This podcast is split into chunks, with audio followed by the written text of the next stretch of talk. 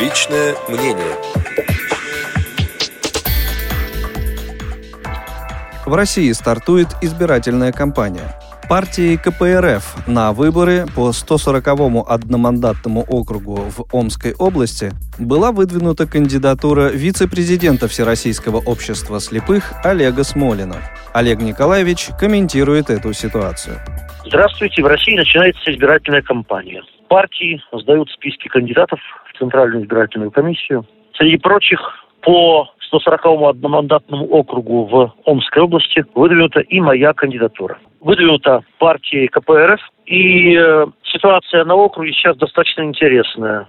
Пока известно, что у меня будет соперник от «Справедливой России», депутат Омского законодательного собрания, соперник от ЛДПР, депутат районного совета. Что касается партии «Единая Россия», то она кандидатуру против меня не выдвинула. Есть, возможно, два объяснения. Объяснение первое. Единая Россия исходит из того, что нам нужна новая политическая культура, и в Государственной Думе нужны профессионалы, независимо от фракционной принадлежности. Объяснение второе. Предполагаемый соперник по одномандатному округу, кандидат от «Единой России», по опросу 10 тысяч обещей в апреле этого года имел рейтинг примерно в пять раз меньше, чем ваш покорный слуга. В любом случае это облегчает задачу, но цыплят будем считать по осени. Осенью будет понятно, как проголосуют обещания.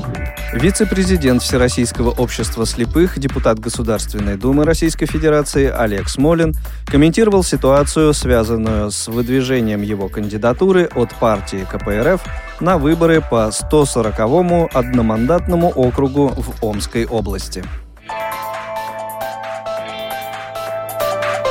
Личное мнение.